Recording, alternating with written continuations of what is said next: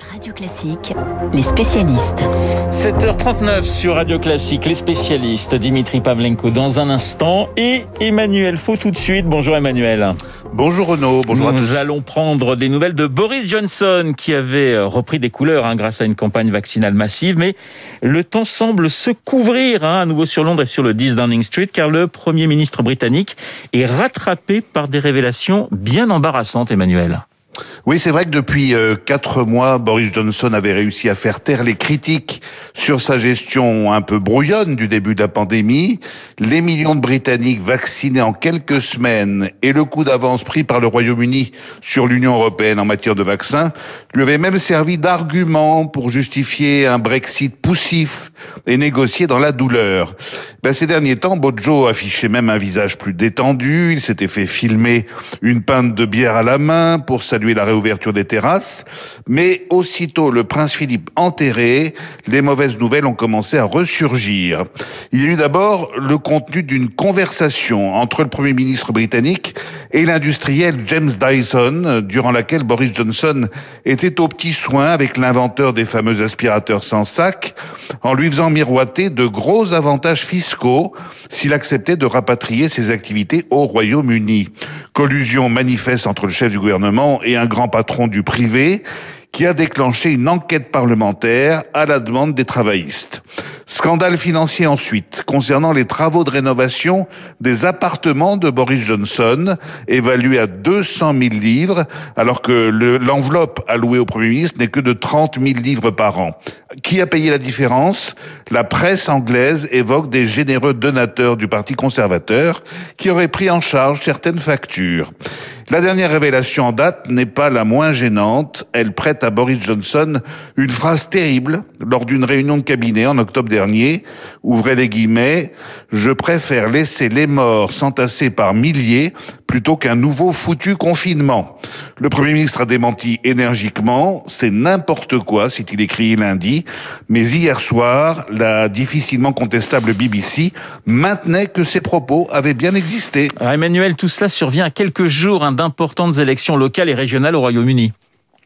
Oui, Renaud, la semaine prochaine, les Britanniques vont élire euh, plusieurs maires de premier plan, euh, notamment ceux de Londres et de Manchester. Les parlements locaux vont être renouvelés au Pays de Galles et en Écosse. L'Écosse, où l'aspiration à l'indépendance en vue d'un retour dans l'Europe a encore augmenté depuis la mise en œuvre du Brexit. Et les affaires du moment n'ont pas échappé à la première ministre écossaise, Nicola Sturgeon, qui dénonce des relents de corruption du côté de Londres et, je la cite, un besoin d'air frais. Donc, le scrutin du 6 mai sera aussi une sorte de vote test, un an et demi après le raz-de-marée des conservateurs au Parlement de Westminster, et l'on verra si Boris Johnson, qui inspire de la défiance à 59% des Britanniques, si l'on en croit un récent sondage Ipsos, on verra si Bojo, tantôt adulé, tantôt vilipendé, est redevenu un problème, voire un boulet pour son propre camp. Merci Emmanuel. Emmanuel Faux dans les spécialistes, comme tous les matins sur l'antenne de Radio Classique. Dimitri, on va parler non pas d'un leader anglais, mais du président des États-Unis, puisque Joe Biden va fêter demain, je crois, ses 100 jours au pouvoir à la Maison-Blanche. On le compare à Roosevelt. Est-ce que ça vous semble approprié? Alors il y a un petit peu de ça, surtout que Biden revendique l'affiliation. Vous savez, c'est Oui. le premier geste qu'il a fait, euh, c'est accrocher le portrait de Franklin Delano Roosevelt de FDR, donc dans le dans le bureau ovale, Le père du New Deal le père du New Deal. Effectivement, et cette euh, comparaison revient euh, incessamment, alors qu'en réalité, euh, si comparaison on peut faire avec un ancien président des États-Unis, parce que bon, à ce petit jeu, tout le monde joue à ça. Donald Trump récusait lui toute comparaison. Donald Trump était Donald Trump et il était incomparable.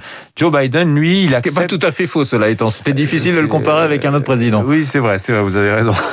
Joe Biden, lui, revendique hein, cette filiation avec FDR, d'abord parce que euh, il considère que la, crise sanitaire euh, a fait tellement de mal à l'économie américaine, et l'héritage de 40 ans euh, de néoconservatisme, les années Reagan jusqu'aux années 2000, euh, oblige à une reconstruction de l'économie américaine, d'où l'énormité des plans de relance. hein. On dit toujours, on compare toujours euh, les plans de relance actuels com- à ceux du, du- du New Deal de Roosevelt. La taille des enveloppes est incomparable. Le New Deal, c'était de l'ordre de 650 milliards de dollars euh, d'aujourd'hui. Euh, là, on est à, presque 6 000 milliards en cumulé avec toutes les aides publiques qui ont été accordées, notamment euh, par la Réserve fédérale, donc pratiquement 10 fois plus.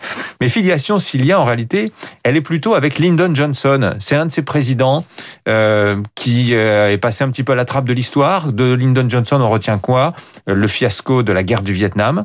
alors qu'en réalité, c'est quelqu'un, Lyndon Johnson, qui en son temps, dans les années 60, euh, juste après donc l'assassinat de, de Kennedy, de Kennedy euh, va entreprendre un virage social euh, majeur avec des lois qui sont rentrées dans l'histoire. Le programme Medicare, le programme Medicaid, dont Obama, que Barack Obama avait tenté de moderniser en faisant l'Obamacare, eh bien, c'était Lyndon Johnson. Euh, la fin de la ségrégation raciale, le droit de vote pour les Noirs dans les années 64-65, en plein mouvement civique, c'est Lyndon Johnson.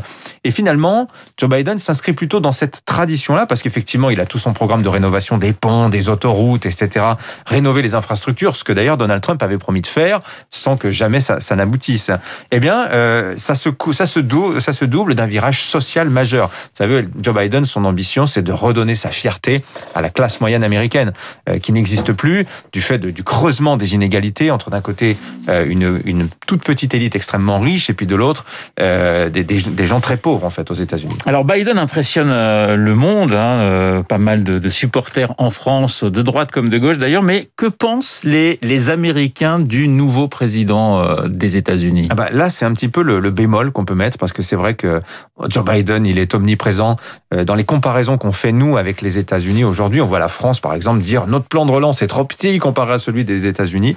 Bah, aux États-Unis, Joe Biden imprime, mais pas tant que ça. Il est à 52% de popularité auprès des Américains. 52% des Américains considèrent que son action est à ce jour bonne. Ça nous paraît élevé, mais en son temps, Barack Obama, à ce stade, 100 jours, il était quasiment à 70%. Il n'y a que deux présidents qui font moins bien, je crois, Dimitri. Hein. Gérald Ford et, Donald Trump. Et Donald Trump, Donald Trump qui avait réussi l'exploit quand même de se maintenir à ce seuil de 42-45% tout au long de son mandat quand même. On verra ce qu'il en sera de, de Joe Biden. Et là, on retrouve la comparaison avec Lyndon Johnson, à savoir que les paris pris aujourd'hui par Joe Biden sont immenses. Euh, il y a un sujet en plus dont on parle peu chez nous, mais qui est un sujet majeur aux États-Unis, c'est la crise migratoire. Il y a la question fiscale. Vous savez qu'il est en train de mettre bas une tradition qui est de taxer peu les revenus du capital. Il souhaite les doubler pour les revenus les plus élevés. Donc, vous voyez, euh, Joe Biden est engagé sur des fronts. Et puis, euh, quant à la rénovation de, de l'économie, le boost qu'il est en train d'accorder à une économie qui pourtant se porte quand même pas si mal que ça, quels seront les effets? Le retour de l'inflation? On ne sait pas. Et Joe Biden, il faudra juger, non pas dans 100 jours, euh, mais dans un an, peut-être pour voir effectivement l'effet de ses politiques et s'il est toujours aussi populaire. Attends, Sleepy Joe est quand même bien réveillé depuis, depuis 100, 100 jours. On en reparlera d'ailleurs euh, dans Esprit Libre, puisque Cécile Cornudet signe un billet dans les échos, justement consacré à euh, Joe Biden. Vous êtes un playboy, mon cher Dimitri, et on va rendre hommage à un autre playboy qui est né euh, le 28 avril 1943, Jacques Dutronc, les lunettes noires, le cigare, justement l'un des plus, voilà plus. Alors ça, je ne me permettrai pas. Oh, bah, Idole de la période yéyé, né à Paris donc en 1943, les cactus, j'aime les filles, et moi et moi et moi, et puis bien sûr les playboys en 1966, petit souvenir.